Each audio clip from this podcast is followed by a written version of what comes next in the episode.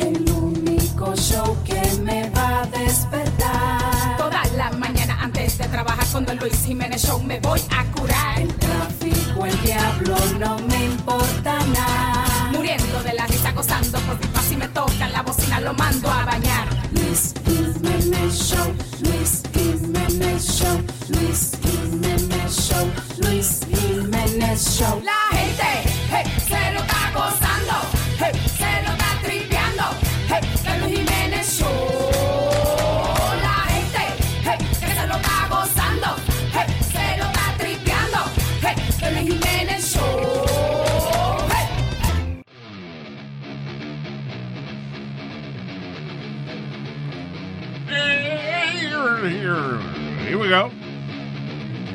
¿Cuánto es el, el matrimonio más corto que tú has oído? O sea, ¿tienes alguna algunas amistades o algo que, que, digamos se casaron y se divorciaron? Una semana ¿Una semana? Sí. ¿A quién?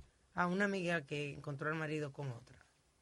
Una semana duraron Una semana. casados. Después que llegaron de la luna de miel, él, se, él llegó tarde ese día de la casa y ella como que sospechó que sí o que le encontró, no me acuerdo qué fue, qué cosa en el bolsillo.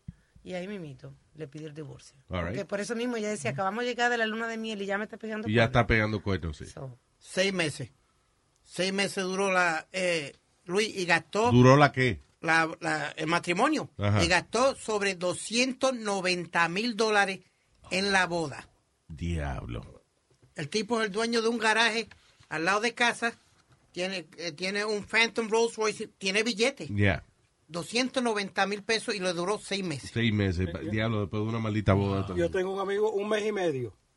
Eh, yo, pues, como ya estaba todo procesado y ya todo estaba casi todo pago para la boda, they went through with the wedding, Yeah. sabiendo que se iban a divorciar o they were going to get the, the marriage annulled después de, de un tiempo.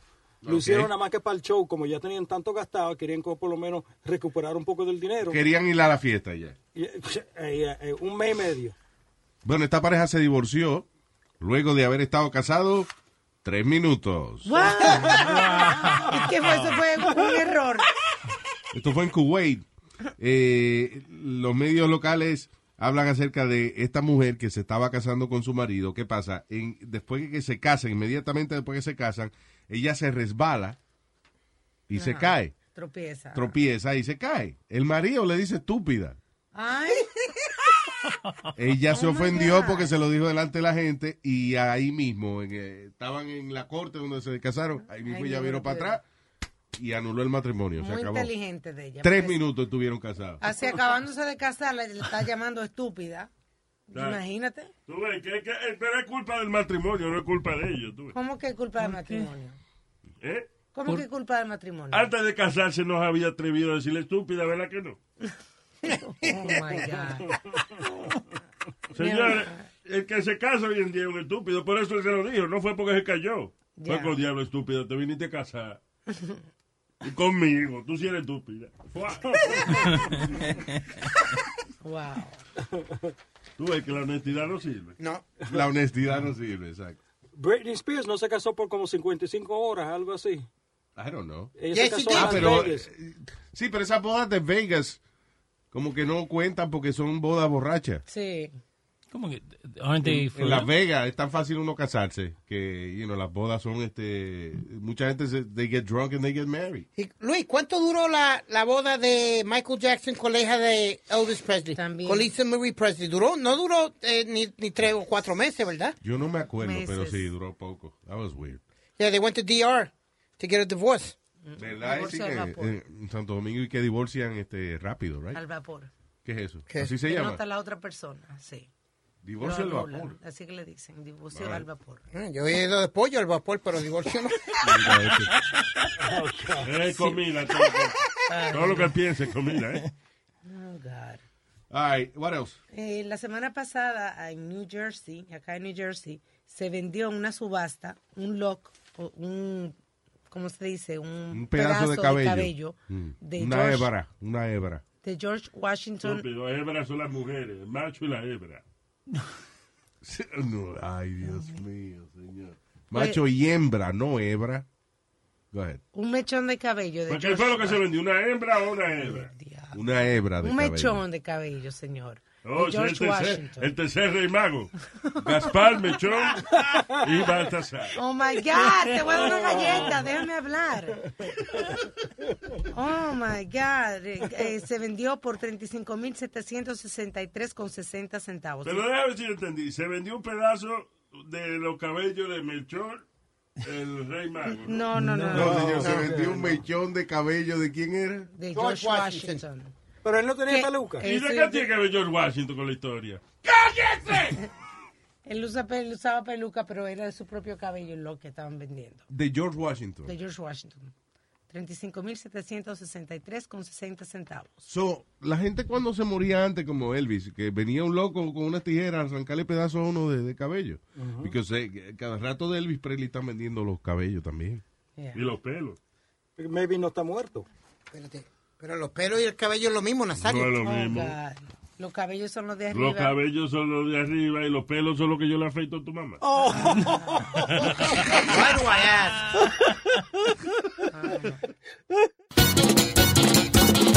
Por eso aprovecho de cada momento. Activo en Luis Jiménez, me siento contento.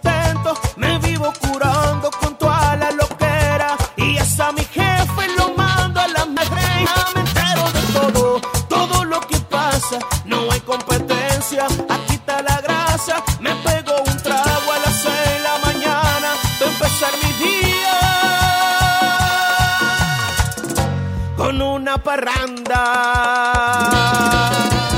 Luis Jiménez, estamos activos en el show de Luis Jiménez. Aló, aquí loco, escuchando a Luis Jiménez. ¿Te va a hacer? ¿Tú sabes cuál es la vuelta? Start Team. Suscríbete, manito, suscríbete. Luis Jiménez Show, The Luis Jiménez Show, The Luis Jiménez Show, The Luis Jiménez Show. Tempranito por la mañana me paro happy de la cama. Luis Jiménez a mí me sana y yo me curo con el programa. Sube el radio y dale a todo. Aquí están los más locos en Nueva York. Machete con todo esto. Se latino con Luis Jiménez Show. Luis Jiménez Show. Asesina y poderosa. Luis Jiménez, tú te lo gozas. ¿Qué te quieres que te diga? Oh, oh. Oh, oh. Oh, yeah. Señoras y señores, es la potranca. Oye, qué lindo. Es lo que me gusta eso, cuando ella llega, empieza a correr por todo el estudio. Oigan. ese- ¡Qué potranca, señoras y señores! ¡Es la Baby Susi!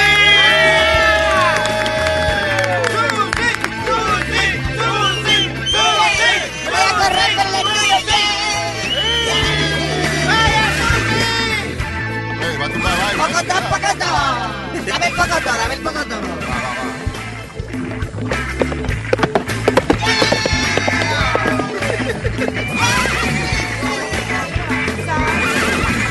Siéntate ya, mi hija, please. Va a sudar, después va, baja de a caballo. No, pero aquí hay que sudar. Esta es la hora de sudar. Es la hora. Es la hora de sudar. Brinca, brinca, salta, salta. Dando fuerte sin parar. Dari, dari, dari, dari. Oh, oh, oh. Hello, ¿cómo están, muchachos? Vaya mujerón. Wow. ¿Qué pasa? Ay, Dios mío, qué cosa. ¿Qué es eso? Esos pantalones le hacen ver como una yegua. O sea, digo, de- Mira. digo como un- little respect. Que le hacen ver bien. A little respect. ¿Sabes cómo se paran esas yeguas? Pero very little respect. ¿Qué nargallo le daría a esa potranca? Mira, mira, mira, cógelo suave conmigo porque ahora yo soy una activista del movimiento femenino del Me Too. Le vengo a hablar de eso ya mismito, pero antes quería preguntarle how, how was your St. Valentine's? Me fui en blanco. ¿Qué? Me fui en blanco. ¿Te fuiste en blanco? No. A mí- a ¿Está mí me- bien? a mí- oye, oye lo que me ¿Está bien? Eso no es el propósito. Viste en blanco, ¿quieres? A mí me dijeron ni que yo me afeité para ir a ver el ginecólogo, nada más me dijo. Anda. Diablo, tu mujer te admitió que se afeitó para otro. Ok. tu mujer tenía cita con el ginecólogo, ayer. Sí, ayer. Precisa. ¿Qué día? Espérate, espérate. Sí. ¿Qué día para tu mujer hacer una cita con el ginecólogo? ¿Saint Valentine's Day? Señor, ¿por qué tú eres así, mente se- sucia? Ella es la que es así, no somos nosotros. No, no, no. No, no. Tú, tú, espérate, ¿tu mujer hizo cita con el ginecólogo? Sí, El día de San Valentín. Los años, Andrés, chequea los fefer y esa cosa, el papá Nicolás. Pero, pero, pero, pero, pero, de todos los días del año, ella fue al ginecólogo el día de San Valentín. Está bien, pero eso no le quita que ya haga nada en la noche. Eso Además, un cuando mujer quiere tener intimidad, quiere tener intimidad, ¿qué vamos a hacer? Mira, pero es mi segmento, no es el de Buebín.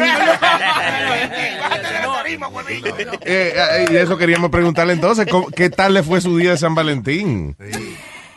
Cuando uno está casado y el marido invita a uno a comer, bueno, es casi una obligación. De verdad. ¿Cómo va a ser, no? Tú sabes que no es que nos llevamos tan bien ni nada, pero de hecho, de hecho, gracias a mí fue que pudimos eh, eh, tener una cena de San Valentín. Pues tú dices gracias a ti si él fue que te invitó. Sí, pero el estúpido nunca hace los planes a tiempo, siempre hace los planes a última hora. Entonces, cuando llegamos al, re- al restaurante, no había ni una mesa vacía. Estaba todito lleno. Oh, wow. Y él, ay, perdona, ay, perdona, ¿Cómo es que tú imitas a tu marido? Ay, perdona, mi amor. Yo le dije, tranquilo, no te apures. La embarraste, pero yo voy a resolver. No te apures, nosotros vamos a coger una mesa hoy mismo, aquí, ahora mismo. Entonces, eh, ¿qué, qué hice? Estaba lleno, lleno el restaurante. Eso yo agarré mi teléfono y me paré en el medio del restaurante y a toda voz y a toda boca dije, ¡Amiga! Oye, lleno el restaurante. ¡Amiga!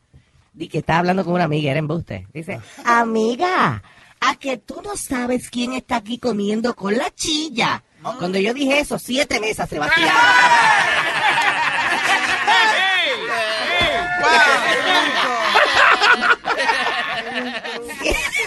De momento, siete mesas vacías. y sí, nos pudimos sentar y disfrutar. Oye, pedí un vino blanco. Óyeme, pero déjame decirte algo. Estaba, oye, de verdad que yo no pensaba que le iba a pasar bien con mi marido. Pero ese vino blanco. Ese vino blanco.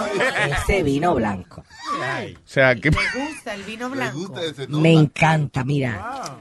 Cuando ese vino blanco me bajaba por la garganta. No le gusta el tinto. entonces. Ahí yo voy a averiguar la marca, a ver cuál es. Porque mira, cuando ese vino blanco me bajó a mí por esa garganta, Dios mío, yo me tragué esa vaina en, en- en- en nada. En 10 minutos ya yo me había bajado la botella de... de-. Cabernet ¿Eh? Sauvignon. Estaba fruity, o sea, con sabor a fruta. como a piña. Ah, Sabía un poquito más. sí, güey. Debe ser un Cabernet Sauvignon de eso. Eh, sí, un Cabernet Sauvignon. No, porque era blanco, niño.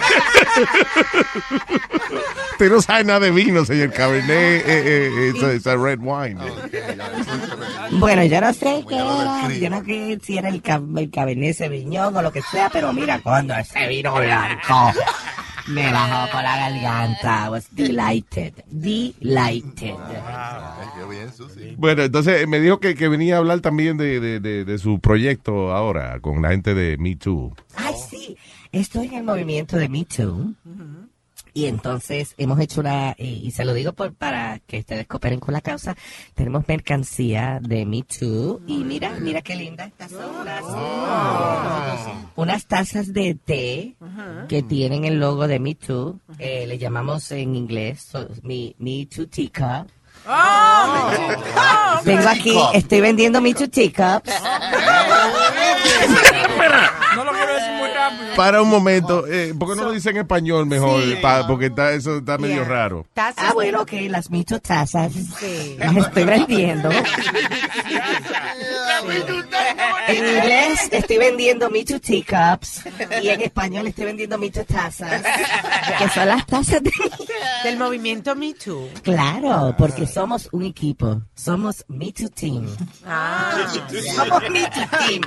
Entonces, Me Too Team estamos vendiendo Me Too tazas. Ya, para unir fuerzas. O las Me Too teacups. Así que para unir fuerzas y para unirnos todas las mujeres, porque somos unas championas.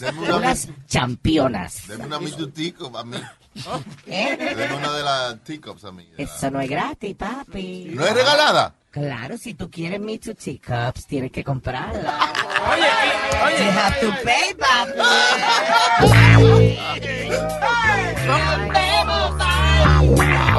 También yo me voy,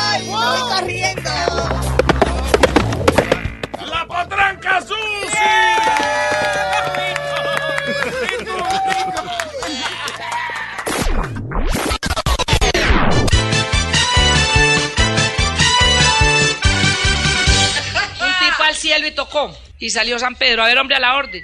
Y yo, vea, San Pedro, que yo necesito que me dejen entrar porque yo me morí ayer en Colombia y vengo para el cielo. Y le dice San Pedro, oiga, así nomás no puede entrar aquí. ¿Usted cómo se llama? Dice, yo me llamo Chucho Pinea y me morí ayer en Colombia. Y empieza San Pedro y coge un librito.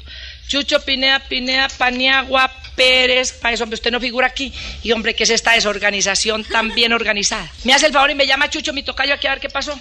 Salió Cristo, a ver, hombre, ¿qué es el embolate que tiene aquí? No, nada, que no figuro, vea. Y yo me llamo así, me morí ayer y no me dejan entrar aquí. Empieza Cristo, a ver, Chucho Pinea, Pinea, Paniagua. Ve, aquí está Chucho Pineda. Lo que pasa es que su muerte no estaba programada sino hasta dentro de 20 años. Hijo, ay, hombre, no me diga estas son las que hace el Seguro Social. The Luis Jiménez Show.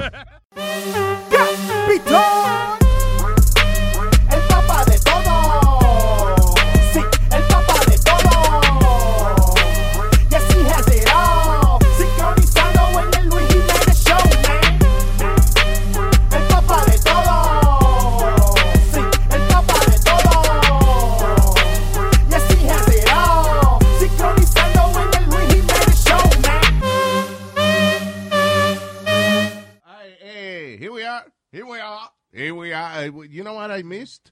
Oh, oh, the Grammys. Oh, Oh my uh, God, Luis, tan bueno que estaban. oh, I wanted to watch it. Oh, so bad. Oh. ¿Te, te gustó Alma, de verdad? I thought they were incredible. I thought it was badly produced.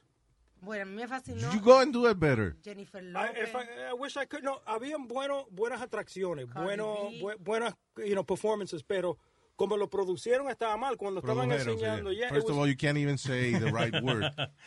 Produjeron. That too. That too. That's that was- no, eh, es que como cuando they were gonna show el próximo segmento, tenían un tipo que estaba dando el preview.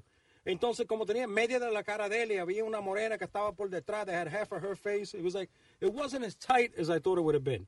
Había una parte que no estaba preparada. El próximo segmento parece, entonces tenían que quitar la, eh, la- eh, Alicia Keys.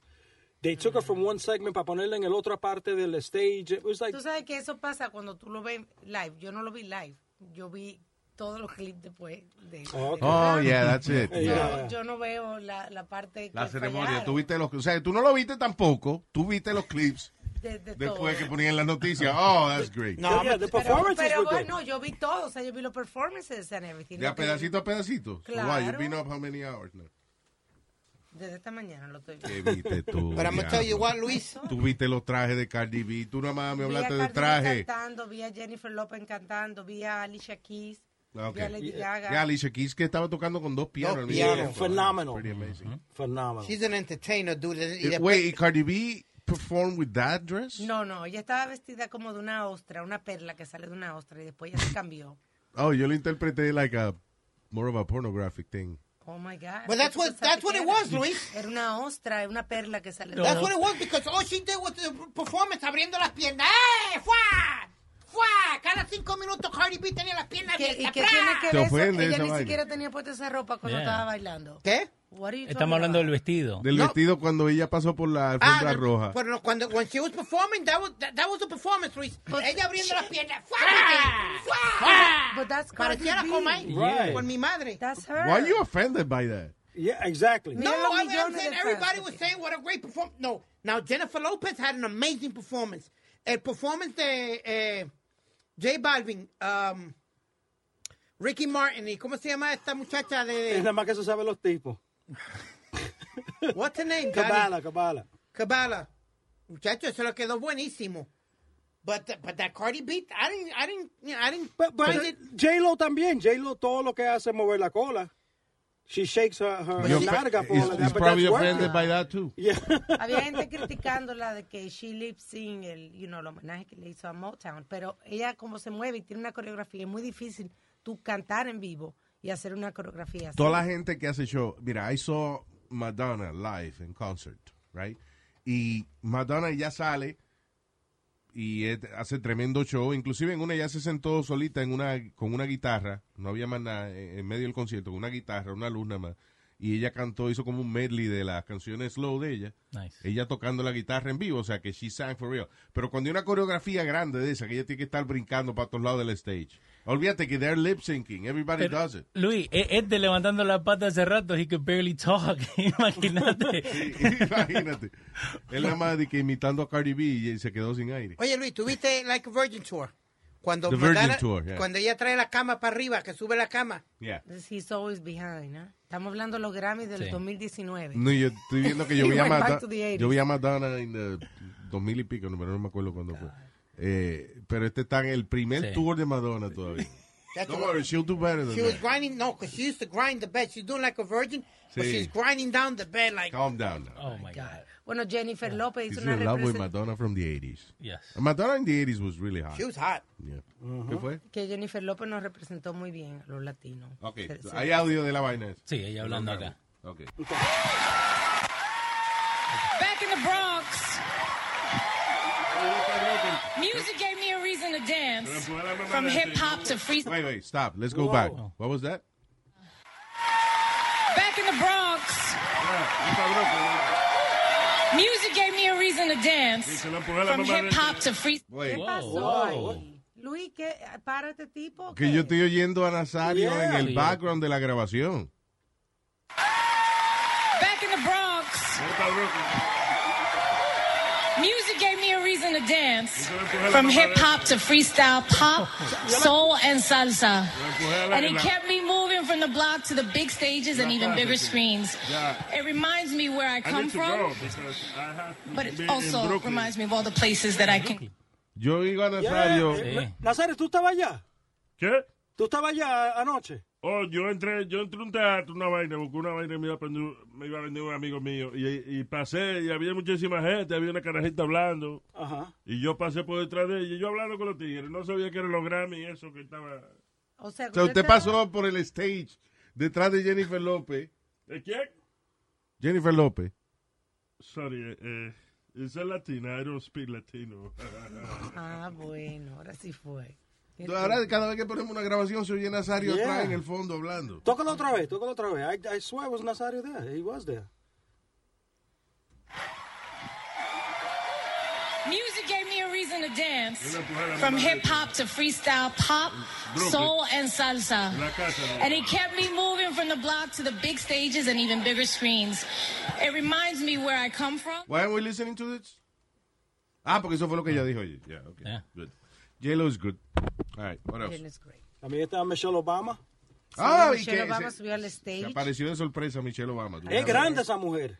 La gente comenta de que... que Big. di- ¿Qué, Michelle Obama? Yeah, yo no sabía que era tan alta. Comparada a las otras tres que estaban en tarima, Jada Pinkett, eh, Alicia Keys y Jennifer Lopez, esa mujer, eh, eh, she's a, a gargantuan. la gente de una vez que she's campaigning for the 2020. Michelle. Sí. She's not gonna do it. I guarantee you she's to do it, Luis. No, oye esto, oye este imbécil, que él garantiza que Michelle Obama va a ser este candidata a la presidencia. She won't do that. Ella abrió la boca, empezó todo el mundo a gritar y aplaudir. Nada más que decir la primera palabra. Yeah. Y la sacan de allí inmediatamente. No, ¿cómo que la sacan de ahí, A Nazario? los ¿Qué negros pasa? rápido le gusta hacer- Ay, Dios mío. Ok, no, pero es verdad lo que dice Johnny, tú ves que hay un montón de mujeres al- alrededor de ella y ella es la más alta que el Es medio. grande, grande, Yeah. bien grande. Is Barack taller than her? A little bit. Barack's Diablo. about 6'2", 6'1". Yeah, tall guy. Que tras que uno es presidente, uno- arriba de eso uno mide seis pies y pico, ¿eh? Ajá. Qué heavy. Anyway, ah, ¿qué dijo Michelle Obama? Ay, ay, ay. ¿Qué Que hay dijo Michelle. Obama? She said a bunch of stuff. What? Ahora te lo busco. Ah, anda pa'l diablo, pero Leo. Pero yo no lo vi. Leo, Yeah. si estamos hablando de esa I vaina, eh, de, de Michelle Obama, y ahora que tú estás buscando, Sí, señor. Por estar detrás de la farándula, estar detrás del micrófono. That's why es lo should- malo cuando los productores quieren hablar al aire. Entonces, en vez de hacer su trabajo, ¿eh? Ah, así, así es la se cosa, Nazario. paran frente al micrófono a esperar que alguien le dé el turno y nadie, se- nadie le dé el turno porque nadie está esperando de ellos. tú. Ahí la tenés. Ah, sé que no había que aplaudirme. pero- No es eso, señor. Just- That's why you shouldn't hire peruanos. From the Motown records I wore out on the South Side to the Who Run the World songs that fueled me through this last decade. Music has always helped me tell my story, and I know that's true for everybody here. Whether we like country or rap or rock, music helps us share ourselves. That's Right, very good. Es verdad lo que ella dice. ¿Qué diablo? Que, ¿Verdad lo que que- la música nos ayuda a escucharnos unos a otros y a, y a- y a relacionarnos mejor. It's true. Es verdad, cuando, por ejemplo, anda Johnny por ahí que le dice, el venado, el venado. What are you talking about? Oh my God. O cuando yo veo que la Carmen que cae camina, digo, la negra tiene tumbado, tiene tumbado. Ya, ya se pasa el payaso. Abre la pata de la... ¡Ey, ey, ey! Alma, dile algo al viejo este que respete. Dejen que ya la pelea, son dos viejos ya ustedes dos, Carmen. Y el, el disco de Me Too Movement. No le peguen a la mega a la negra. No le peguen a la negra. Ni a la blanca tampoco. No le pegue a la negra. ¿Y por qué nada más no le pega a la negra? No le pega a ninguna, ¿verdad? Right, there you go. Mensaje de Nazario para la comunidad. All right, what else? Eh, que llamó mucho la atención la cantante Joy Vi- Vila. ¿Quién? Joy Vila, ¿Quién diablo es esa? una cantante. ¿Está pegada? Ella, ella está pegada porque ella el año pasado también tuvo los Grammy. Te voy a decir qué canción tiene, espérate. Ok, we El need energy, fue- energy, El energy. caso fue de que ella se, se destacó anoche porque tenía un traje bien eh, blanco, grande, que decía Build the World y tenía eh, como, di- Oh, como dibujado eh, bricks en el vestido. Oh, sí. Entonces ella era como un traje que te- tenía, exacto, ladrillos dibujados, como unos alambres salidos, como si fuera una pared. Y entonces en el cabello de ella le hicieron como de esos tumbleweed que hay en el desierto. Yeah. Que, que son las más... Oh, perdón. Oh, no, ese era el cabello natural. No, ese Sí, era el el cabello Oh. I'm sorry. Ese era el cabello de ella natural. My apologies. It, was, it wasn't tumbleweed. No, le pusieron como una, como si fuera una corona, como si fuera también. Eh, Jesucristo. no, hombre, no, la estatua de la libertad. Déjame tranquila ya, me tienes harta. Oh my God, qué necio está. no, y que este tipo, güey. Ok, eh, No, lo que estaba bueno, yo esperando que le saliera un, un- uno de los senos de Miley Cyrus, que tenía nada más que una chaqueta puesta sin nada abajo. La chaqueta que yo usó en SNL. Ah, sí. Sí, pero le ponen como un tape. Eso no se abre. tape. Yo Yeah. esperando, I was waiting, I was waiting. I was Why? waiting. I don't know, just cause. Son un par de, Just cause. son un par de pechitos flacos. Yeah, pero son de ella. Son un par de pechitos flacos. A mí me da, de verdad, de verdad, a mí me da trabajo eh, eh, encontrarle el lado sexy a esta chamaquita. Because when my daughters were growing up, Miley Cyrus era Hannah Montana. Right. So yo todavía veo a Miley Cyrus like a kid. Pasado mucho de No, she- she's I cute. know, yo sé que ha pasado mucho, pero y ella ha enseñado su vaina, pero cada vez que yo veo que esa niña abre las patas por ahí, yo nomás pienso en el papá esperándole que en la casa con una correa. Eh, Ella salió en, en un homenaje que le hicieron a Dolly Parton, pero Dolly Parton se parece más a Joan Rivers ahora, como tiene la cara toda estrechada. Dolly Parton se murió se en el muy bien. 88. No, o está, sea, viva, está viva y se ve muy bien. ¿Está viva? La Oh. última canción de Miley Cyrus fue una, un homenaje a Yeah. Dolly Parton también. Oh, there y go. anoche Katy Perry fue que hizo, Katy Perry. hizo un homenaje también a... Eso es funny porque ella es como dos animales al mismo tiempo. Katy Perry. Oye, oye, eso. Oh, Luis. ¿tú sabes quién se ve bien para 75 años? Diana Ross. Diana Ross. Yeah, Diana Le dieron un, un homenaje a ella. Y Diana Ross se casó hace poco. ¿De qué usted habla? Diana Ross con habichuela. Está insoportable el tipo. Idiota Diana Ross con Forget habichuela. about it. He's funny though. Le quedó bien, ¿tú me entiendes? Y después ella hizo la última canción de ella, eh, la que siempre hace. Reach out and touch somebody's hand. Wow. Que es la que ella siempre hace. What do you mean que ella siempre hace esa canción? That, that's one of her famous songs. Pero esa no es la que ella siempre hace. Yes, she does. In every Sí, pero esa canción, esa canción es una canción como de, de, de, de, de- Like We Are the World kind of a song, para que sí, todo el mundo exactly. cante. Reach out and touch, igual que Kumbaya, my lord. Kumbaya. No, pero it was nice because todo el mundo se levantó y, y tú ves a, a Oh, los stop. Ya me aburrí de esta vaina. Ok, we'll be right back.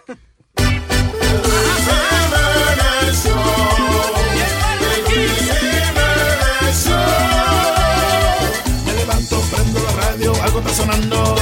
Me cepillo, prendo mi carro, siempre sonando. Donde quiera que voy, no importa con quién estoy. Todo el mundo está pegado oyendo este maldito show. Día, la paso bebiendo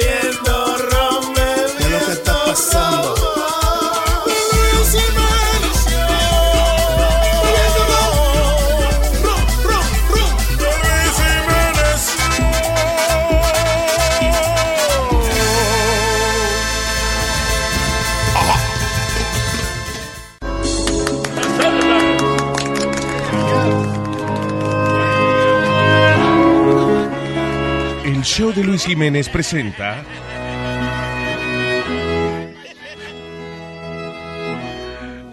Cállense un ratico, por favor. Al segmento Psicología al Día. ¡Ay, madre mía, qué alegría!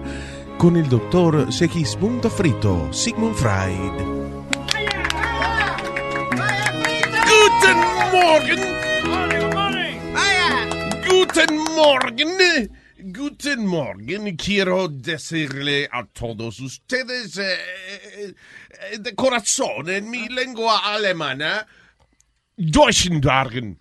¿Qué es eso? ¿Qué es eso? Eso significa Deutschen Garden. Significa quiero felicitar a todos los amigos de la comunidad afroamericana en su mes. Ah, sí. Espérese, todo eso se dice Dursenwoiden.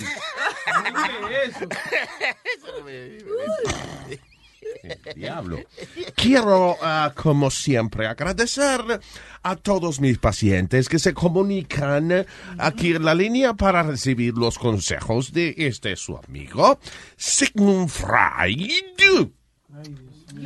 Y ah, ah, ah, se me olvida, ich kann reisen lassen, nicht reisen liegen dann, es kann reisen machen draußen, ja, que ¿Qué es eso? Eh, sí, yo la entendí. Eh, sí, es la 4. gracias. Espérate, espérate. ¿Cómo entendiste? Estudiando alemán, él preguntó que si, que quién está en la línea. Ajá. Preguntó que, o sea, que qué línea, la 4. Yo dije la 4. Oh. Ah, ok. Ah, eh, ustedes no han aprendido alemán. No. Ah, ah, Nada que hacer. eh, ah. Se la pasa en un metido con un claro. Vamos a ver quién está en la línea. Guten Morgen. Hello, doctor. ¿Ya? ¿Ya? Doctor, doctor. Tengo días preocupada. por- Perdón, chilete, felicidades. mano. Ese no es chilete. No, ese no, apareció un... pro- un- Oh, perdón, ok, let's start again. ¿Ya? Hello. Hello. ¿Ya? Sí, sí, doctor. Tengo, tengo días preocupada porque el marido mío se creó un celular. Que su, Pero- espérese, que su marido se cree un celular. ¿Cómo es eso que él se cree un celular? Sí, le tengo que poner el dedo en el medio, en el botón del medio para que funcione. Yo creo que esta es otra llamada de esa de, Están piso. de charlatán y. Vamos, ah, quiero, ah, antes de continuar, eh, ah, decirles de que es muy importante eh, eh, celebrar la cultura afroamericana y en esta celebración precisamente he hecho varios cambios en mi clínica. Entre ellas he comprado uniformes nuevos. Son todos uniformes de algodón, o sea, straight out of cotton. Ah, ah, oh, oh, ah, I get it. Algodón, yeah, yeah, yeah. Yes, yes. Get it? Get it? I got it, I got it. Ya tengo otra persona en línea. Hola, ah, ah, ya, guten Morgen. Doctor, doctor, buenos días, doctor. Mi problema es grave, doctor, y yo necesito ayuda, doctor. A ver, a ver, adelante. Doctor, yo tengo una maldita manía de cada vez que voy a una tienda o algún a algún lugar, yo siento la necesidad como que quiero robarme algo. ¿Qué? Yo necesito que usted me ayude. Ja, tiene usted tendencias clepto de cleptomanía. Usted es un cleptómano. Eh, exacto, doctor. Nunca he robado, pero cada vez que voy a estos lugares tengo ganas Tiene de la tentación, siente la ansiedad de robarse algo y le digo, amigo, si no soluciona esto, un día lo va a hacer. Va a robar y le voy a dar un consejo para que usted evite ese problema. Mire, cuando eh, eh, usted antes de salir a alguna tienda que le vayan a dar ganas de robar, agarre un papel y dibuje un círculo pequeño y un círculo grande ¿eh? al lado. Un círculo pequeño. y un ci- y, pero ¿y cómo me va a ayudar eso a quitarme la gana de yo robar? Muy bien, eh, piense de que el circulito es usted antes de caer preso y el circulote es después que cayó preso. ¿Sabe qué? Cre- cre- creo que no robaré. Gracias, doctor. Ah, muy bien, muy bien. Así mismo. Porque lo van a dejar así mismo. Heisen, Heisen, Heisen, Heisen, Heisen, Heisen. Heisen, Heisen. Heisen. ¿Qué, es eso? Ah, me estoy riendo con ese que los alemanes se ríen raro. eh, Que Reisen, Reisen. Ah, eh, vamos a, a la próxima llamada. Eh, eh, guten Morgen. Aló, doctor. Buenas tardes, ¿cómo? Oh, eh, deje- deje- Rubén.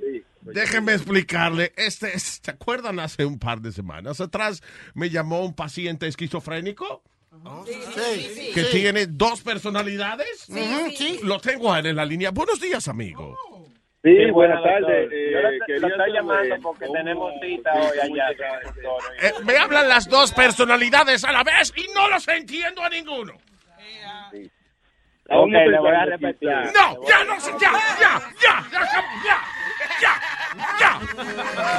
Ah, antes de irme, quiero am, quiero aconsejarles que hay ah, dos libros eh, que quiero recomendar en este mes de la herencia afroamericana. Entre ellos es un libro de estímulo para echar para adelante en la vida. Se llama Si una cosa no funciona, prueba la otra. ¿Qué? Mueve la otra. ¿Cómo es eso? La otra, dirá usted la otra. No, la Oprah. Oprah la Oprah Winfrey fue quien escribió. Si una cosa no funciona, prueba la Oprah. Recuerden, es el mes de la herencia afroamericana. Y, y, ah, otro libro que es para el mejoramiento de su relación matrimonial. Especialmente para las parejas que después que se divorciaron están empezando de nuevo. Se llama Estoy bien con la esposa nueva y mal con ex. Hasta aquí. Psicología al día. Ay, madre mía, qué alegría. Con el doctor Segismundo Frito. Sigmund Freud.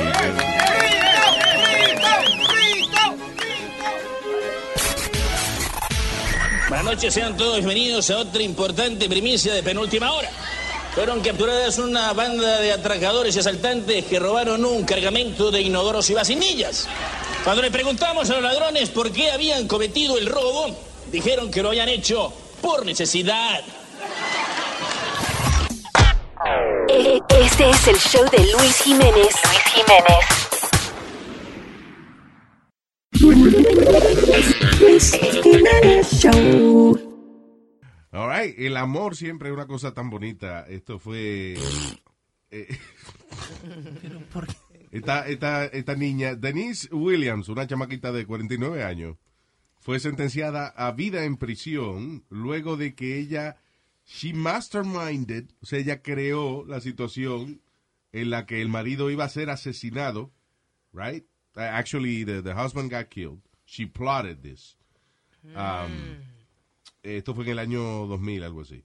Eh, Denise, con la ayuda del el mejor amigo del marido de ella, planificaron la muerte del tipo y todo para cobrar 1.75 millones de dólares del life insurance del marido. El marido. Pero es que, es que, es que la gente hoy en día no se puede hacer esa cosa. Te van a coger, míralo ahí. Yeah. ¿Cuántas noticias nos damos? Por lo menos, por lo menos una al mes, Luis, damos de alguien que le puso antifreeze a, a- a alguien. Sí, casi siempre cuando hay esos seguros de vida así de millones y pico y la persona muere por alguna causa media, media extraña, how do you think you're gonna get away with it? Yeah. Primero, la compañía de seguro lo menos que quiere hacer es pagarte el millón y pico de, de whatever. So, hasta la vaina más, lo más mínimo que sea sospechoso, la más mínima discusión sé. que tú tuviste con el marido, eso va a salir a la luz pública. Y el cuerpo recién lo encontraron en el 2017.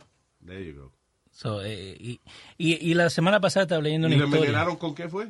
Eh, Ah, dice eh, push Mike from a boat at close range and then shot him in a, on a hunting trip. Ah, ok. eso.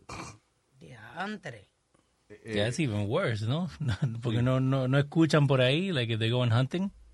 What do you mean? Like if they shoot somebody, si le pegan un tiro, no, no va a haber otra gente alrededor, like viendo. Un accidente. Pero why, eh, it's a hunting uh, place, so you So hear exacto. shots. No, pero si, si O van. sea, si tú vas a dispararle a una gente en un ambiente de que no te agarren, eh, eso es lo, lo más lógico es donde hay cacería, porque tú oyes que le dispararon a una gente. Eh, eh, tú sabes, tú oyes que dispararon y tú crees que están cazando un animal. Pero Leo lo dice por quizá por los gritos de la gente. Sí, porque se, van tres y solamente vuelven dos. Yeah, but nobody's. Have you seen cómo es que van de cacería esta gente? Bien, que se te meten por allá. en- O sea, tú vas en un clarito, parqueas los carros y te metes por el monte. ¿Quién está pendiente a, a- a cuántos entran y cuántos salen? No, pero te digo, si, si hay... Eh, Oye, ¿Qué pasa? oye, ¿Qué pasa, oye. Nazario? Que como que ya no joda más. ¿sabes? ¿No? No joda más. Si cuántos entraron, cuántos salieron, cuántos... Ese problema es suyo, porque No, no, cálmese, usted no ponga así tampoco. está peleando. Ay, ¿cuántos entran y cuántos salen? ok, it's okay. Y esa es la mejor forma de uno decir que fue un accidente. Mira a Dick Cheney, que mató a su Señores, mejor pero- amigo. Dick Cheney no mató a su mejor amigo. No seas hablador, Johnny. Oh On a- my on a God, duck es- trip. Fue un Dick accidente. Cheney shot him in the face, pero fue un accidente. Y el tipo está vivo. Sure it was an accident. Y fue con pellets. Fue con vainita de esa, de, de- de- de- con mucha bolita. Estaba matando patos. No, eso pasa en- cuando uno está de cacería. Mi primo le dieron un balazo sin querer en una nalga cuando estábamos de cacería. ¿Sí? Porque él estaba agachado eh, entre los matorrales y alguien fue a disparar y no vio y, y le cayó él en la nalga. Diablo. You know. ¿Qué fue este demonio? Luis, estabas hablando ahorita de, y Alma, estaban hablando de eh, mujeres que han matado a los maridos. Esta mujer, esta, she's a nurse, she's a jail nurse, y está acusada de darle al marido este antifreeze para matarlo, pero mira con quién ella se iba a casar. Con un tipo dentro de la cárcel que está sentenciado a, vi- a vida, que nunca va a salir. Pero ella está... And she poisoned him, she killed him. Wait, she's married to... Ella está casada con un tipo que no va a salir de la cárcel. Ella quiere casarse con él. Oh, ya. Entonces ella mató al marido de ella que está afuera con antifreeze para poder casarse con el, con el pendejo ese que, Ajá. Ajá, Que está preso. que está preso. No, pero ya, she's done, right? Ahora ya está presa también. Yep. Ya no lo Claro, porque ¿Qué? Para chachán. Sí, porque el pibe se queda como mudo. Al final, como que the story has no ending. No, you know, she she um she poisoned him with antifreeze and killed him, and she thought she can get away with it. She was uh, accused of first degree murder after the body was found. We'll be right back. The Luis Jiménez Show, show de Luis Jiménez Show, show, show. The Luis Jiménez Show, show de Luis Jiménez Show, show, show. The Luis Jiménez Show, show de Luis Jiménez Show, show, show. The Luis Jiménez Show, show de Luis Jiménez. Toda la mañana sé que a ti te encanta. The Luis Jiménez Show, con el ruido te levanta. Lávate la boca, Luis Jiménez. Dígate la cosa, Luis Jiménez. Jiménez Show, show de Luis Jiménez Show, show, show. The Luis Jiménez Show, show de Luis Jiménez Show, show, show. The Luis Jiménez Show, show de Luis Jiménez Show, show, show. The Luis Jiménez Show, show de Luis Jiménez. Miren quién llegó. El idiota número uno de la radio. Adiós, pa'l pueblo. El show de Luis Jiménez. Luis Jiménez Show. Hey people, soy Luis Jiménez aquí en losradio.com. Luis Jiménez Show.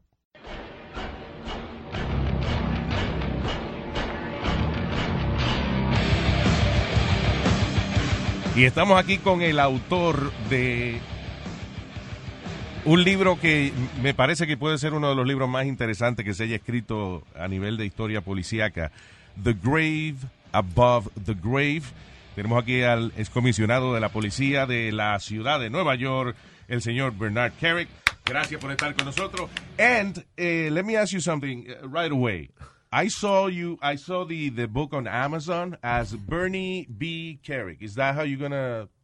No. Are you gonna go now? No, it's it's Bernard Kerik. It's uh, Why know, did they do it? Bernie B. Kerik. I don't know. There's there's oh, you know people are already uh, you know trying to sell the book in a different way and all this other stuff. I don't know. Why don't we buy buy a book from Bernie? Yeah, right.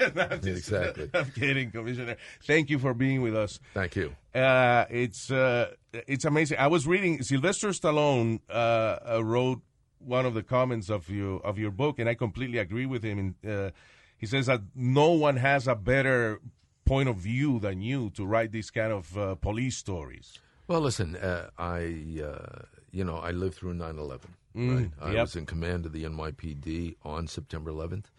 I had 55,000 people under my command, 41,000 uniformed officers. Um, dealt with the aftermath of 9/11. Uh, President Bush sent me to Iraq to take over the Ministry of Interior in Wow. 2003. So But- you were. I'm sorry. You, uh, can we stop there? You you were part of the reorganizing uh, of the uh, uh, police there. They're re- reconstituting the interior. Basically, How when- tough was that? Well, listen, when Saddam fell, uh, you know, the entire government fell. So it was up to the CPA, the Coalition Provisional Authority, to come in and try to reconstitute and restand up those those bodies.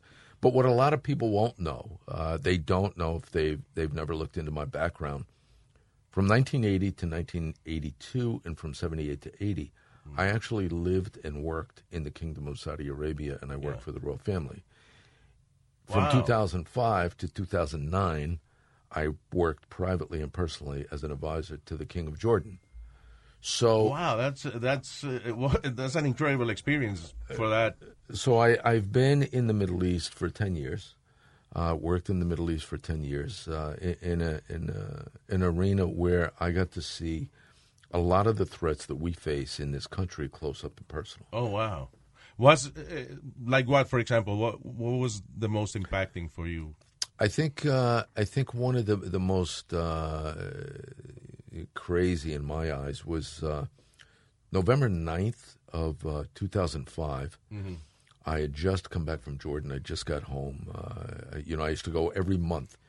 I went. I actually went to Jordan 40, I think 43 times in 36 months. Oh wow, You know, so I, I would go every month.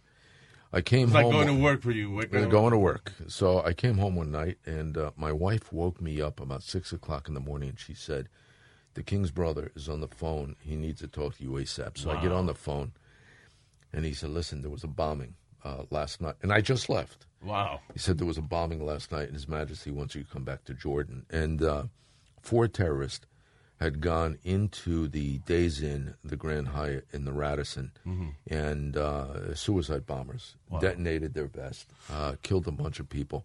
One of them, a female, got away. Her vest didn't explode, didn't detonate. She left. And I was actually there when she was captured and uh, spoke to the debriefers um, that sat with her. And, you know, this is the mindset of the enemy that the people in this country don't get, right? Uh, you know, this is a woman that felt it was justified to go into a ballroom in a hotel and mass murder dozens of people because she didn't like the fact that there were women and men dancing that weren't married. Oh She- wow. you know, she she didn't like uh, you know the freedoms that we have. She didn't like uh, um, a bunch of different stuff. But they, they just put in jail a, um, a lady that was having lunch with a work uh, mate, you know, uh, just having lunch because they were not married, and Right. boom, she's in prison now. Yeah, I- mean it's it's wrong. It- It's crazy. But you have you have people out there, as the as the King of Jordan would say, um, these are outlaws of Islam. Mm. Uh, I'm not talking about every Muslim. Muslims, in, in my eyes, are good people. Uh, there's a lot of great Muslims out there. The King of Jordan is is a friend. He's a devout Muslim, uh, a law-abiding man. He despises this threat. He despises these people that basically have hijacked the Quran, and they use it for their own political means. But the scary thing for us is they believe, they strongly believe, that if you don't worship the same God they do in the same way, then they have a God given right to kill you. That's crazy. Eh, But the Quran says similar things. says and- similar things, but here here's the problem. You know, just like the Bible says similar things, Yeah. or or things that we don't do today, right? We, we've we've gotten away from some of the from some of the strictest things in the Bible, right? Yeah. You take a moderate position. Moderate Muslims in this country are great people, um, but you have fanatics, uh, lunatics, that take the strictest writings of the Quran, and they believe that. So they believe that they can kill gays. They believe that they can, you know, it's it's okay to have sex with like your children or something. You It's, know, it's of just difficult that these people are there, and, and it's funny because if you think about it, what they're trying to be within their beliefs is better people, you know, Right. by following these rules. And but it's crazy that in this day and age, I'm I'm not religious at all, you know, I'm an atheist, but whoever is is religious, uh, we're follow they're following rules that were written four hundred or thousand years ago. Yeah, That's well, crazy. listen- That's their, their, their guide. So here's here's what I, here's how I try to explain it to uh, uh, Americans, um, and, and people I know. Right, uh, it- the, the guys in this room. Right, you, you have kids. Right. Um, at what point would your wife um, or the mother of your child believe that it's okay to strap a suicide pack on your child and send them into a mall, send them into a wedding, send them into a school. Um, and then, after that kid does that and dies, the mother turns around and says, My next son is going to do the same thing. Oh, wow. That's, Okay. Yeah. That's some sick craziness. yeah, Um, indoctrination. I mean, is, she grew up. There's, she doesn't know anything else because that's So- so for that's- us that's the most ridiculous so, thing ever. So that's kind of the enemy that we deal with. Yeah. And in the book, uh, the grave the, above the grave, I I tried to outline a series of threats and things that I believe. You know, people always say to me, "Do you think there's going to be another 9/11?"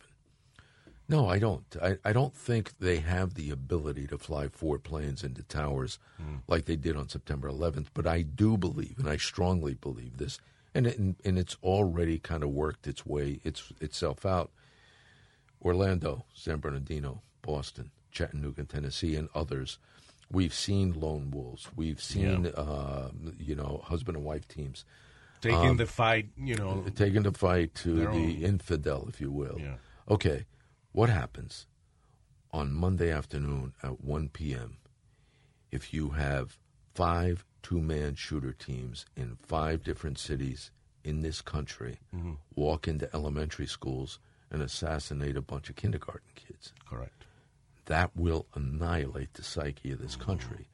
Um, it would have the catastrophic impact like September 11th. And, and Osama bin Laden used to say, these attacks must be spectacular. That was a word he used. 9 11 was spectacular. Okay. but nothing Um, beats children. But this would be spectacular. It doesn't have to be four planes. So in the book, what I've tried to do is I've tried to give the reader a view of what's in my head, how I live, what I think about. When people say, "What What are you concerned with?" Yeah. Those are my concerns. What's the basic plot of of the book? The book is a uh, imagine this. It's a New York City police commissioner. Uh, it's a fictional character, naturally, but uh, he uh, in 9/11 on 9/11 he was actually the precinct commander for the first precinct that covers the towers. So he had to respond to that. All right. And in the middle of responding to that, he finds out that his wife was on one of the planes that went down. Oh wow! So he lost his wife, he lost his or lost his comrades, had to deal with the aftermath of 9/11 as a captain. Yeah. Seventeen years later, yeah. seventeen years later, he's the police commissioner, Mm. and the book opens with a scene in Times Square, and this is the only thing I'm going to give you. Um, Mm. There's a scene in Times Square where he gets called at two in the morning by his chief of staff, and uh, and I've received many of these calls. Uh, his chief of staff says we got two cops shot in Midtown Times Square. One's dead, uh, one's critical, And uh, and the book starts out from there. And and the suspect in that case is a radical extremist, Okay. and it leads him on a journey throughout the U.S. and around the globe. Oh wow, that's that's really freaking cool. It's, and uh, and it's, it's good. And every when you're writing it, you're trying to keep it real. If this situation happened, this is what I would do, kind of thing. Well, what I did is is I, I I took it from uh, look. This is stuff I know, right? So I I put it in a position where the reader will understand their mentality, their ideology. How do they communicate? How do they get around us? Some of that stuff is in there. Um, how do we track them?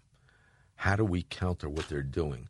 You know, years ago, many years ago, uh, I should say, I worked in the Drug Enforcement Administration, administration, and I worked on some of the top Cali cartel cases in the U.S. And uh, this stuff reminds me of that. You know, when the cartels were, were working their way into this country and, you know, trying to get tons of cocaine into the U.S., y- you know, every week they came up with a new way to maneuver, a new way to communicate. You know, if we if we figured out, I remember when we could get up on a hardline phone, we could wiretap a hardline, but you couldn't wiretap a cell. Yeah, it's difficult. So they went to cells. Then we, we could we could wiretap a cell. Then they went to pagers, and then we went to pagers, and then you know, so it's this constant one step battle. The, the the tunnels thing is fascinating. That, I mean, they buy a mansion in a nice uh, neighborhood, and uh, I guess after months of activity, some neighbors say, "Listen, uh, there's like weird people coming in. Or, you know, there's a nice neighborhood and whatever, and they come in and out, and it seems like nobody lives there, and they have a freaking tunnel entrance there. It's crazy. Oh no, it's listen. And it- submarines. you know, back listen back in the day, i- you know, in the, in the heyday of uh, of the cartels, uh, especially coming into New York City, you know, Dix Hills, Queens, right? Mm. We had uh, we had a bunch of cases out there, and in the end, when we finally take these cases down, and you'd hit a house, and the house would be in a cul-de-sac, and it would be a gorgeous house. Yeah. We'd interview the neighbors, and they'd say, "No, it's a very nice couple. They have two kids. uh, he goes to work every day. He comes home at the same time every night. You know, they get." You know all the normal mail in the mail. The the wife walks the kids to school. In the house, Yeah. there's nothing in the house but beds. In one room is designated for drugs. Wow. Like you may have a ton, you may have two tons of Yeah. cocaine. And these Um, couple, out, they're just employees. Uh, they're you know. just employees. They're they're they basically they have no idea what's going on Mm. other than to receive and distribute what they you know have guys come in and pick up Yeah. what they have. They have a closed garage. The guy pulls into the garage. They load. They can pull out of the garage. Nobody has no idea what's going on.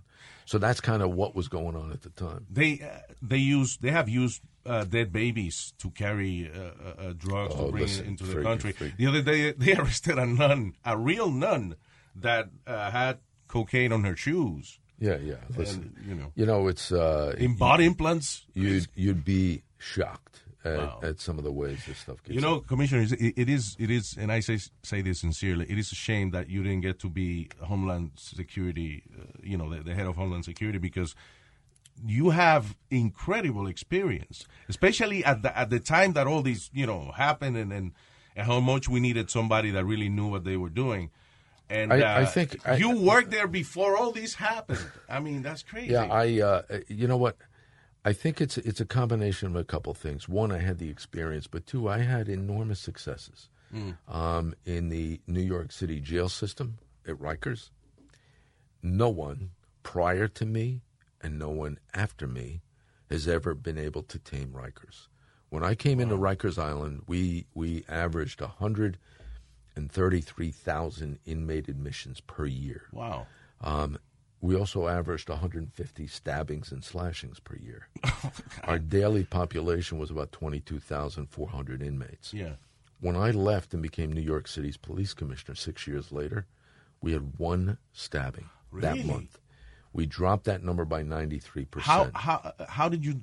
Well, do first, that? first and foremost, you can't have you can't have inmates in a prison or jail system that believe it's a criminal haven. For criminal activity. Um, so we had people getting stabbed and slashed and cut, and people throwing feces and urine in the face of COs and other inmates, and they were never charged with a crime.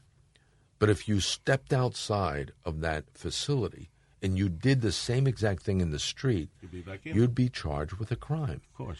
Um, Yeah, so why i- in there is I don't know why they weren't doing it at the time, but I thought I thought it was ridiculous. Uh, had a conversation with the Bronx District Attorney, um, pushed for charges, and started holding the inmates accountable for their stupidity, you know, their criminal conduct.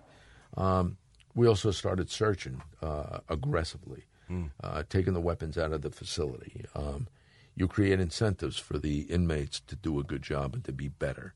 Um, there's a bunch of things we did that people initially said, you know, it, it's too big, can't be handled, can't Oh, do wow. it. Um, it's never going to happen. You're never going to do it, and we did it. it it's kind of it reminds me of the Renaissance of New York City when Rudy Giuliani came in in 1994, and they said it's never been cleaned up. It's mm. only gotten worse. It's too big. It's too disorganized. It's too dirty, and it's too crime ridden. So eh, that's basically eh, unfixable. It's Yeah. un, that's exactly right. It's unfixable. And and here's, you know, if you you bring that to present day today, right? You have Chicago, Baltimore, St. Louis, Milwaukee, and a number of other urban cities around the country that are in the same position we were in 1994. 1994, we had over 2,000 murders in New York City. Wow. Those cities today are having the same issues, same problems. And the people in those communities, their complaint is that it's it's all about poverty. Mm. It's poverty, it's uh, socioeconomic issues, it's racial division. It's they have a hundred excuses Yeah. why it is the way it is, and that's what you have to do to fix it. You have to fix those things to make it better. Well, yeah, because how do you fix But I- poverty? But, I'm going to tell you something. Mm. They're all wrong. And I'm going to tell you why they're wrong. I'm a business owner, right? I have Mhm. business. I want to bring business to a community. Yeah. Am I going to take business into a community or create jobs in a community where nobody's going to come to live or work or visit or go to school where they don't feel safe? Of course not. Giuliani, when he came in in 1994, he said, "You know what, guys, the poverty's it's correct. You know, we got major poverty issues in in you know blacks black communities in in New York City and Latino communities, right? Mm-hmm. Horrible, horrible stuff going on, bad stuff. But nobody's going to come there. Nobody's going to change Harlem if there's constant gunfire in Harlem. So first and foremost, before we do anything else, we're going to reduce crime. And that was his mission for the first two to three years. And for every percentage point, in the end, by the time we left, for every percentage point we reduced crime, we saw increases in economic development, real estate value, tourism, reductions in welfare rolls, better educational standards. The entire city changed. There was a renaissance. That's what these other cities around the country have not learned yet. So Harlem's getting white. Not only, listen, I don't think Harlem's getting white, but it's getting a lot of Chinese, and it's getting like they have these tours. You know, I, I go up there to see friends at the two six precinct, and it's like they have like bus tours of, of people coming into to Harlem. Like, would anybody have imagined that twenty five Yeah. years ago? Correct. You know what I mean? Yeah, yeah, it's what you're saying. If you reduce crime, then people are uh, more open People to will come. People Come, will come. yeah. And I remember when I first got when I, I first went to major case in narcotics, our unit was in the two six precinct on 126th Street, Mhm. and uh, and I could remember my first or second day there, standing in front of the precinct. Within 30 minutes, we're all out there laughing, joking, and doing stuff. Um, I I heard gunfire like three or four times, and the cops there were like. Yeah, that's that's like over here. That's over here. That's over there. Yeah, that's- like, you know, it's right down the street, and I'm like, wow, this is crazy. Like it was like a combat zone. Uh, you know, Washington Heights, Harlem, uh, Spanish Harlem, bad, bad places. Yeah. Uh, you know, back in the '70s and '80s, and then uh, you know, post Giuliani, it was like uh, you know, Times Square was like Times Square was like Disneyland. But how do you how do you motivate uh, your police force to be more uh, aggressive or not more aggressive, but more uh, hands on with with those? I mean, do you increase resources? Uh, Well, listen. put more. uh, okay, that's a good point because the first thing you have to do, you can't ask someone to do a job for you Mm-hmm. if you're not going to give them the resources they need to do the job, right? So, as correction commissioner, when I took over Rikers, I told the mayor, I said, "Look, one, one of the things I need, you know, I need more emergency service personnel." And, uh, you know, I need to send guys for training. I need guys to learn how to search. I need guys to learn how to how to respond to problems in in the jails. And these the emergency service team at Rikers, you know, it was uh, it, it was kind of comical. Sometimes I'd have visitors come from other facilities around the country, and they would see these guys walking through a facility, and they say, "Is, is any one of these guys like under six five? You have anybody under six five? yeah, it was scary. And I said, listen, when you're sending a team of five or six guys into a cell with a guy that's on the other side of the cell who's got a cup in, of urine in one hand and a handful of feces in the other, you know, this isn't playtime. You know, Yeah. dude, you're coming out or we're coming to get you. And it's not going to be easy and it's not going to be nice. So you don't want to, you don't, you know, you need the right people to do this. That is Crazy. Um, I, I, I'm sorry to interrupt you. I, I read a story this week. Uh, uh, an officer in Wisconsin uh, had to kick in the door, you know, to get a, a a suspect from the bathroom. And what she did, as soon as he came in, she bent over and shot feces at him from, you know, the the the hole. Dude, that's- there. Listen. like I mean, I'm saying, what a freaking day for somebody to wake up and No, say, let's see if anybody shits on me today. That's you, you- crazy. You, ain't seen nothing. What a job. You ain't seen nothing. I've seen things at Rikers. I, I literally, I uh, one time they they called me. They said, "Commission, we're coming down. We have uh, two videos we want you to see. they came out of punitive segregation, where they hold the worst of the worst inmates. And they said one inmate got out of his cell, and I said, "He, he got out of his. Uh, cell. How did he get out of his cell? You know, they left, they cracked the door. They left the door open. They said, no, watch. You, we're going to show you the video." The other one, we're actually bringing the guy downtown. We're going to ha- introduce him to you. He's going to show you something. Hmm. So they show me the video. In the video, a guy basically takes Vaseline and he Vaselines up his whole body. And one step at a time, he sticks his head through the feeding slot, which is only like, I swear it's only this big. Gets his head, gets his arm, comes forward like this. Wow. He slid through the feeding slot like a snake. Through the feedings, that's where they put the, the, the I'm, tray I'm for- like, listen, the feeding slot, I swear it's only like, Yeah. it's eight inches by like a foot or something. Right? Wow. And he went right through the feeding slot and wound up running around, running around. The, any, the COs at Rikers will tell you they've seen You probably stuff. saw a rat do it because that's what rats do. They they kind of So- if, we, if they can feed their head, the rest of the body goes. So they they bring this other inmate downtown. They we were having problems with slashings and stabbings, and we're trying to get rid of weapons. And they bring a guy down. They have him in a conference room. I walk in. They introduce me, and they said, "Okay, go ahead, show him." and he reaches into his mouth, and he pulls a piece of floss. You know, floss. Yeah. You do floss on your Mhm. teeth. He takes the f- piece of floss which is tied to his tooth, and he pulls the floss. And as he's pulling it, there are razor blades attached to the floss that he has actually swallowed. Oh my god! And he pulls them out of his mouth. And you're standing there thinking, like, you know, okay, How- how do we find? How do you, how do you find, find this? you How do you check somebody in the you know? In Uh, the, uh, inside? listen, and honestly, that that was one of the things. That was one of the success stories, if you will, during my time. You know, we I bought these these chairs. Uh, they're called the Boss chair, Mm-hmm. the body orifice scanner, and you sit in it. Oh wow! And it tells you if there's something up your rectum, if there's something in your throat, if there's something you in your mouth.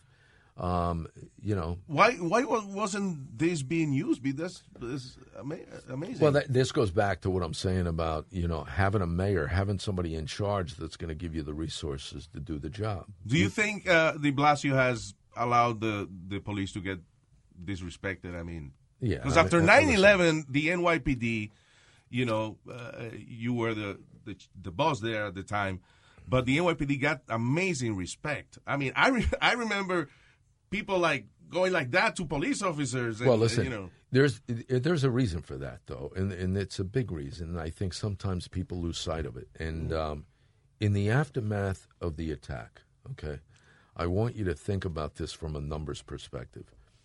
And and I try to promote this around the country. I was just in uh, Nashville with uh, Charlie Daniels. I did a military charity, and I spoke there, and I reminded the people in the audience.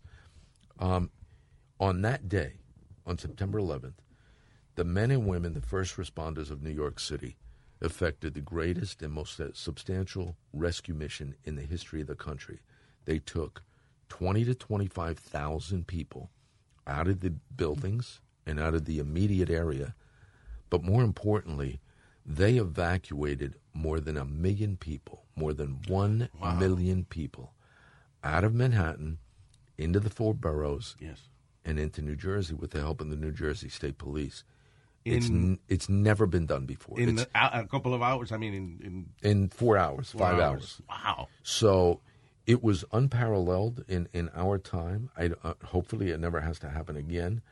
But that talks about the resources that the, the New York City has, whether it's the NYPD, I had 55,000. The New York City Fire Department had 13,000. The Correction Department, we use COs, they had 13,000. Plus, Port Authority Police had thousands.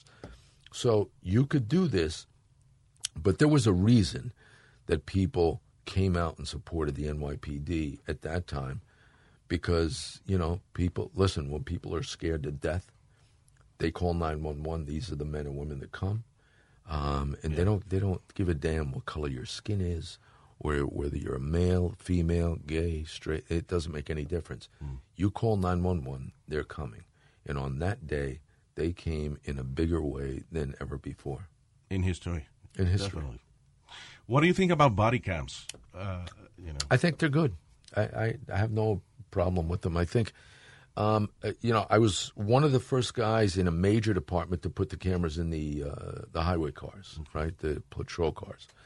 Um, I don't see a problem with body cams. I, I think, um, and and I think the cops, once they're through one or two incidents where it vindicates them and it shows that they were doing the right thing, that they did what they were supposed to, and it, you know, we've had many uh, since the body cams were put out. We've had many incidents where you have you have career politicians that have basically lied Yeah. and got caught lying. That's right. You know, this guy said this and he did this and this guy stalked me and this guy said, you know. there was a go- woman saying, "Do you know who I am? I am." Uh, I Oh, right, exactly. and they, they go back to the cameras, and what do they find? They find they're full of it, and uh, that's not what happened. So. Do you have any ideas how to deal with the MS-13, which is uh, one of the worst and most difficult things probably happening right now? Uh, listen, uh, MS-13. It, there's no difference between them and, and a bunch of other the other gang activity that we've had in this country, but you need mayors and governors that have the cojones to go out and do what they're supposed to do. You got to stop these guys from coming into the country. You got to do something about the borders. You got to do something about the sanctuary city stuff. You know, it, it's. I have no problem with legal immigration. I encourage legal immigration. Um, uh, my wife was born in Syria. She came here legally. My my mother's uh, my my son's mother was born in Cuba. She came here legally. Um, I have no problem with legal immigration, but when you're letting people come into this country, um, you have no accountability for them. You have no way to monitor them. Um, I- think that's a problem, and nobody knows better than I do what happens when the wrong people get into the country. On the MS-13 front, they got to go after these guys. They have to go after them hard. They have to do it federally. They have to work, and this is where this is where the downfall is for local municipalities, because they don't like the president. They don't ask for resources. No.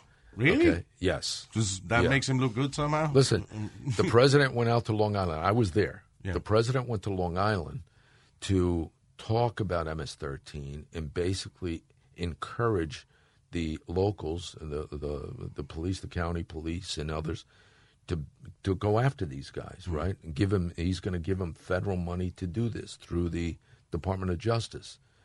And what happens? You know, the every political leader that was in the towns where they were most impacted, they wouldn't come to the event because it was the president. Uh, Look, makes no sense. You know what? I don't care if you like the guy, you don't like the guy. Mhm. Use the government for what you can, and they should create federal task forces. The FBI, the DEA, ATF, the U.S. Marshal Service, in conjunction with the state police and local police. I promise you, I've done this. See, the problem with, with you know, on the on the communications front, you can't debate me on this stuff. I've hmm. done it.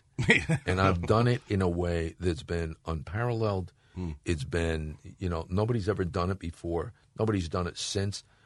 We reduced violent crime by 65 to 70 percent. Hmm.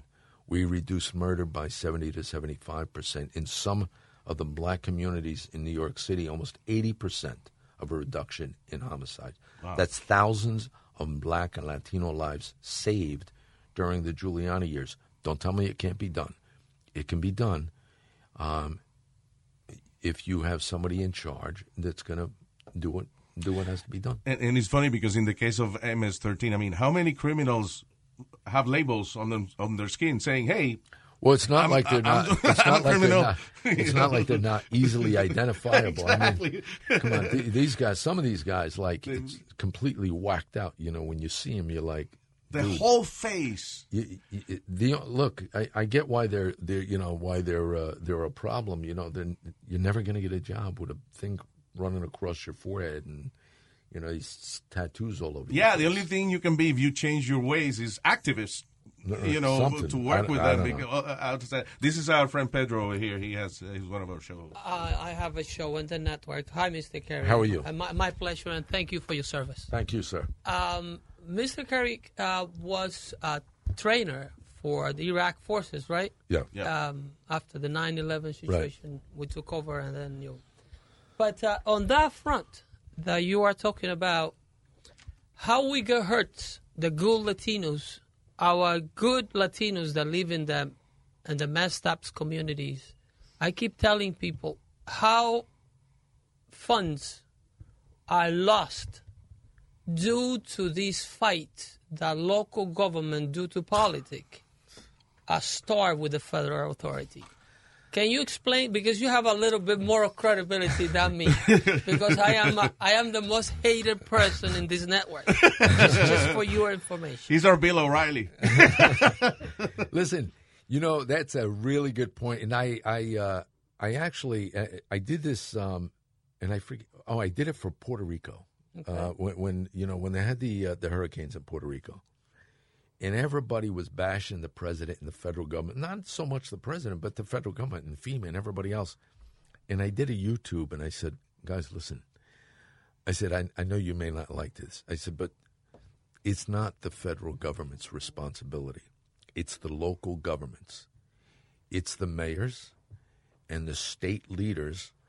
It's their job to put together the crisis response, the rescues, and all that stuff. The federal government is supposed to come in and augment or help you. They're going to give you resources that you may not need. But listen, if I'm in the federal government and I'm in, say, I- say I took over Homeland Mm. or, or I was in FEMA, and I go to you as a community, and I and you tell me uh, we need ABC, and I give it to you, and then you mismanage what I give to you, or you just squander it away, Exactly. or you have corruption, and some of that stuff just disappears. Don't blame me. You got to like, go like they do. like they do.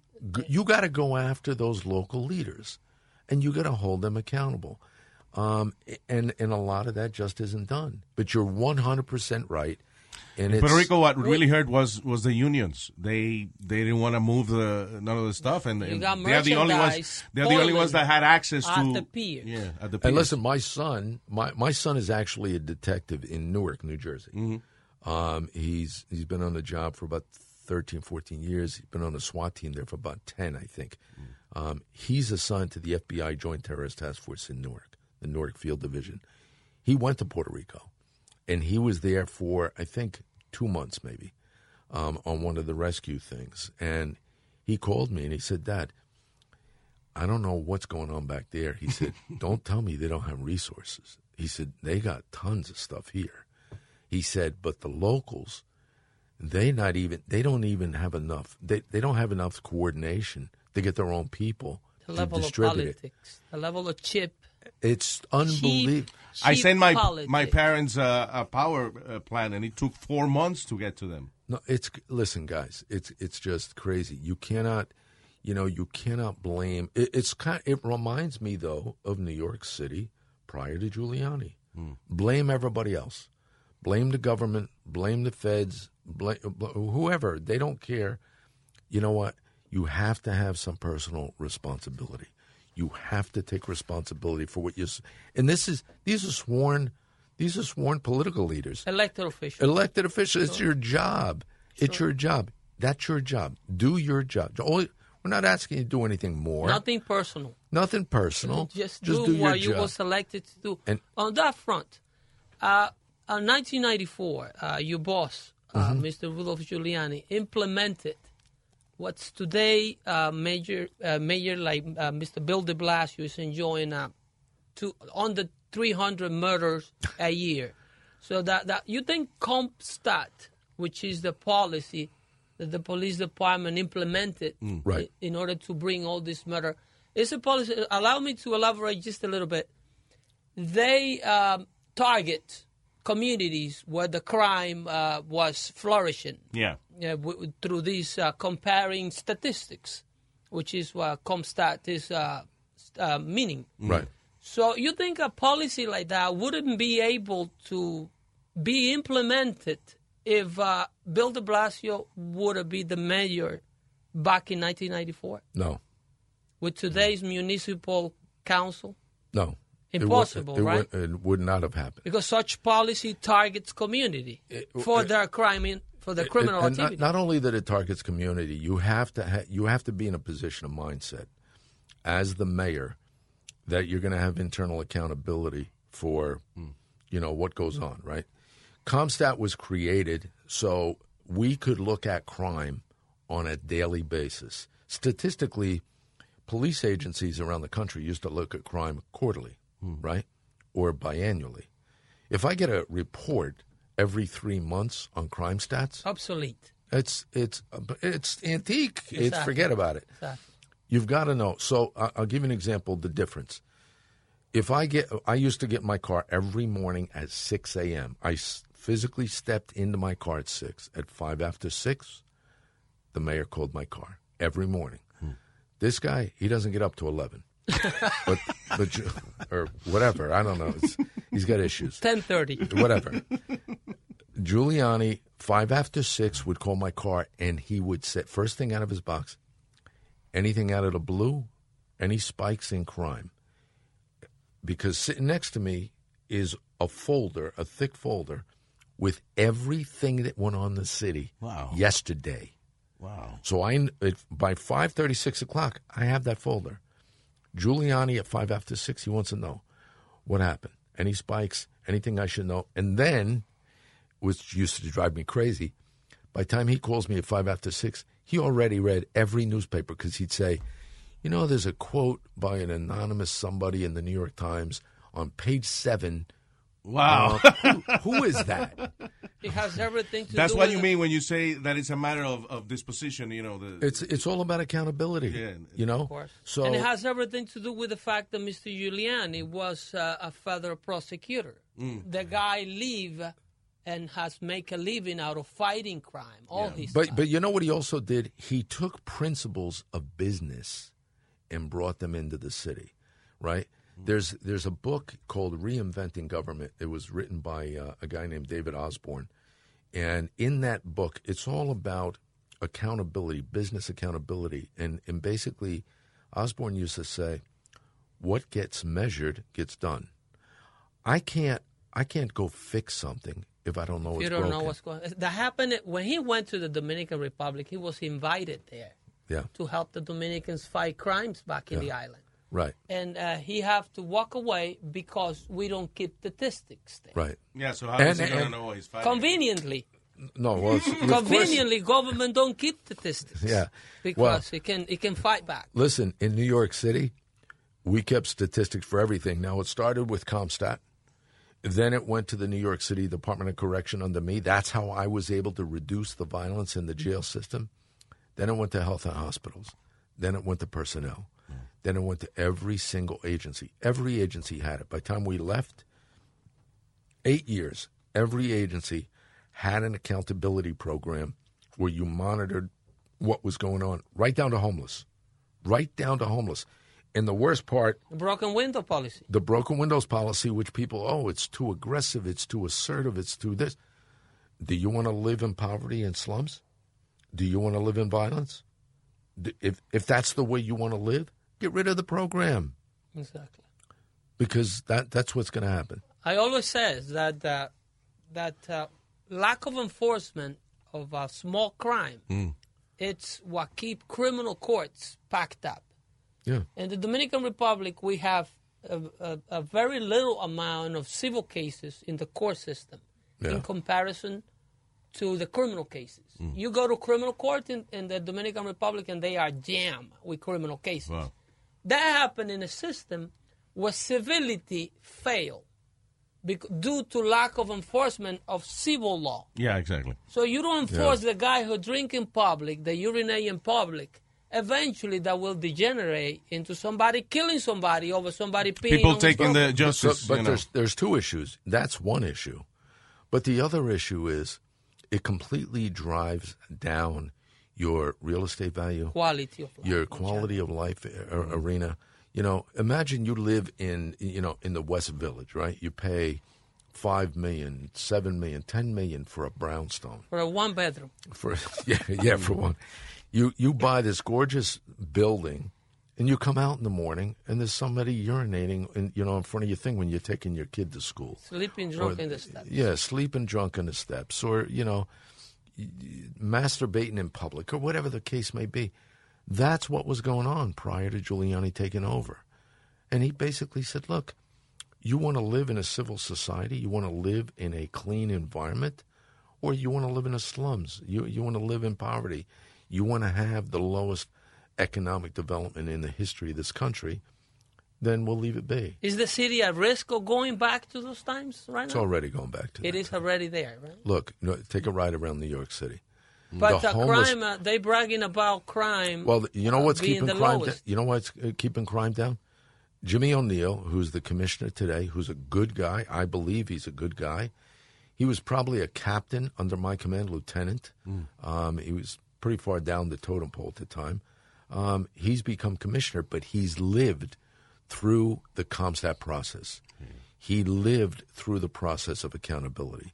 So he runs the NYPD now, and he has taken those program, all the programs that we infused into the department, and Bloomberg carried on, Mhm. and and Bloomberg did phenomenal, right?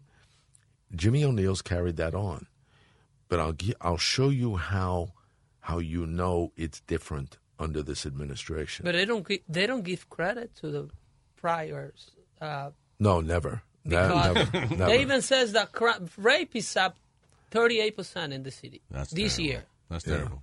and uh, they said they said because of uh, the the environment we're living in that women's are now prone to denounce rapists that that's why rape is up not because there are more rapists in the street Well, this you know you have excuses for everything. I mean, y- you have to look at the cases individually, Mm. but mm, you look at this i i i- when you think of the overall leadership of the city. Mayor De Blasio kept the chiefs and and the people in command of the NYPD.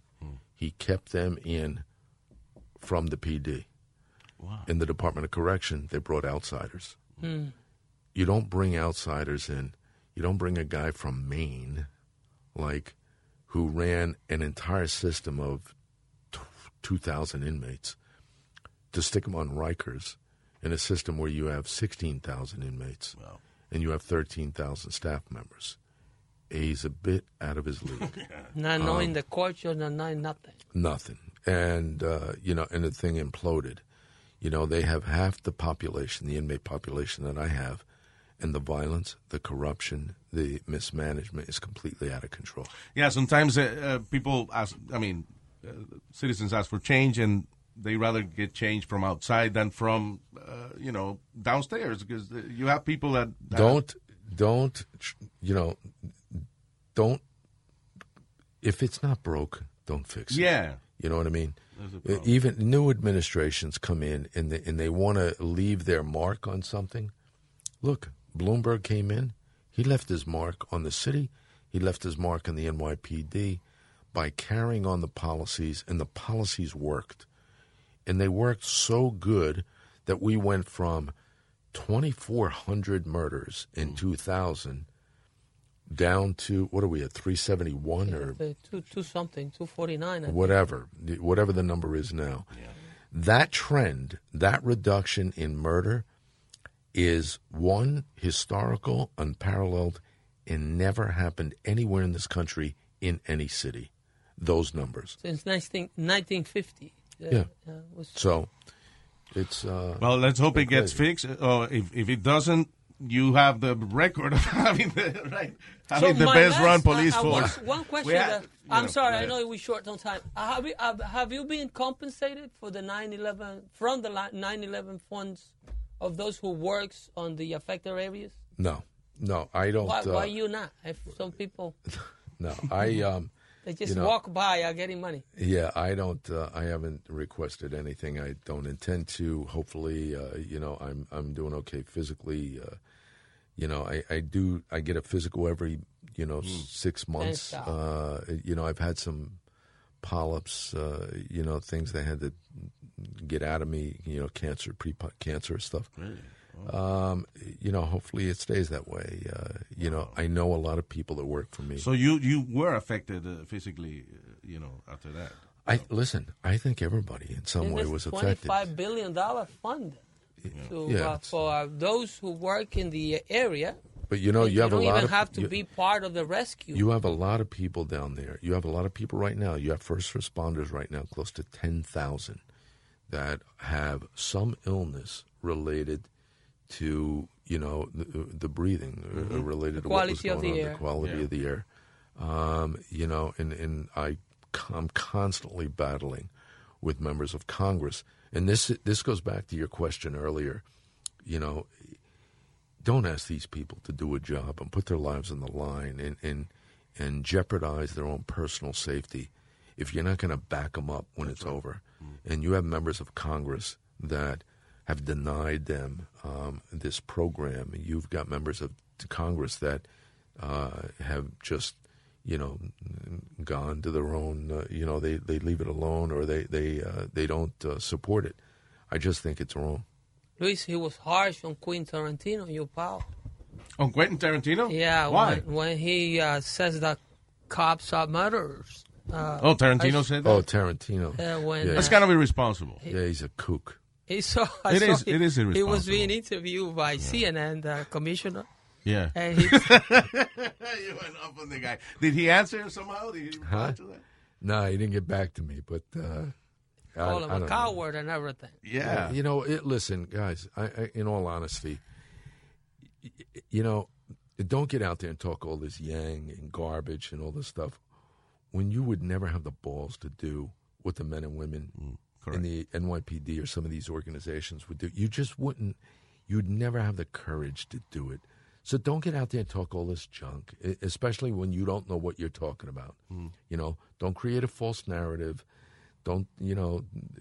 Cops are out there uh, abusing the black community and annihilating, you know, wrongfully murdering black people and all this. I, I hear this stuff constantly, and it makes my head explode. It was irre- irresponsible on his part, especially because I guess what he was trying to do was kind of soften, soften the fact that he just made a movie that said the N word like 1,700 Sure, times. he was trying to sell it. You know, From yeah, his it's- listen, it's 18 o- million mansion. Yeah, it's he's, o- he's sit on a chair Yeah. and record a podcast. It's, it's okay when they do it, but uh, I, I just, you know, I I hate that stuff. Uh, you know what? I have worked with Um, and I was highly decorated in the NYPD gun battles, and I've had partners shot and wounded, and shot and killed, and all this stuff.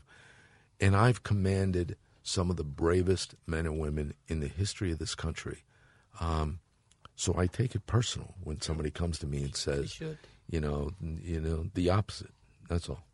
The grave above the grave. Let me ask you something. Does Stallone has the rights for the film? No, but if he wants to do it, listen, we're good. Uh, Because it's funny because a lot of authors when they they're used to just writing books and, and just with a book in mind they they say the chapter this and that. You refer to your book at scenes. In this scene and this and I'm like already picturing is a, well, is listen, a movie. I've uh, we're we've already talked to some people in Hollywood. Uh, there's some producers. There's some other people that have contacted me that read the book. Um, uh, you know, you never know where this stuff goes. Does it make a compelling film? My first autobiography, The Lost Son, came out in 2001. It was about my cop career. Right. Yeah. That book was actually optioned six times. Really? You know, where it was purchased six times. You know what? Purchasing the rights, optioning the book is one thing. Getting it to production and, and sh- getting something on the screen is a big, big different story. I guess Hollywood's funny So like we'll that, see. huh? We'll see. We'll see. Well, it has to be. And uh, congratulations, because you Thank know Uh, I've heard great and read great comments about the book, and uh, definitely no one has more insight into that kind of stuff than you do. Thank you for coming on the show, Commissioner. Guys, thank you. Hey people, soy Luis Jiménez aquí en losradio.com y le tenemos el itinerario del show de Luis Jiménez. Lunes, miércoles y viernes, show totalmente nuevo para ti. Y los martes y jueves, Throwback Tuesday and Throwback Thursday. Eso es aquí en Los Radio, Luis Jiménez Show. Show de Luis Jimenez. The longest field goal ever attempted is 76 yards. The longest field goal ever missed? Also 76 yards. Why bring this up? Because knowing your limits matters, both when you're kicking a field goal and when you gamble. Betting more than you're comfortable with is like trying a 70 yard field goal. It probably won't go well. So set a limit when you gamble and stick to it. Want more helpful tips like this? Go to keepitfunohio.com for games, quizzes, and lots of ways to keep your gambling from getting out of hand. Algunos les gusta hacer limpieza profunda cada sábado por la mañana. Yo prefiero hacer un poquito cada día y mantener las cosas frescas con Lysol. Las toallas desinfectantes Brand New Day de Lysol hacen súper conveniente limpiar superficies como controles remotos, tabletas, celulares y más, eliminando el 99.9% de virus y bacterias, con una fragancia que lleva tus sentidos a un paraíso tropical. No solo limpies, limpia con Lysol.